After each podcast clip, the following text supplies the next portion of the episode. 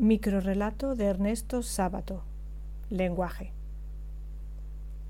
El lenguaje comienza siendo un simple gruñido para designar todas las cosas. Luego se va diversificando y especializando.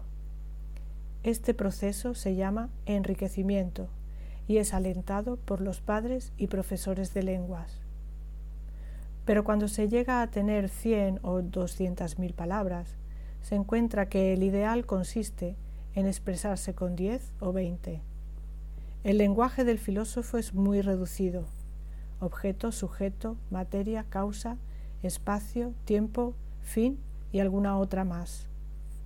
Si lo apuran mucho, se arregla con una sola palabra, como apeirón o sustancia.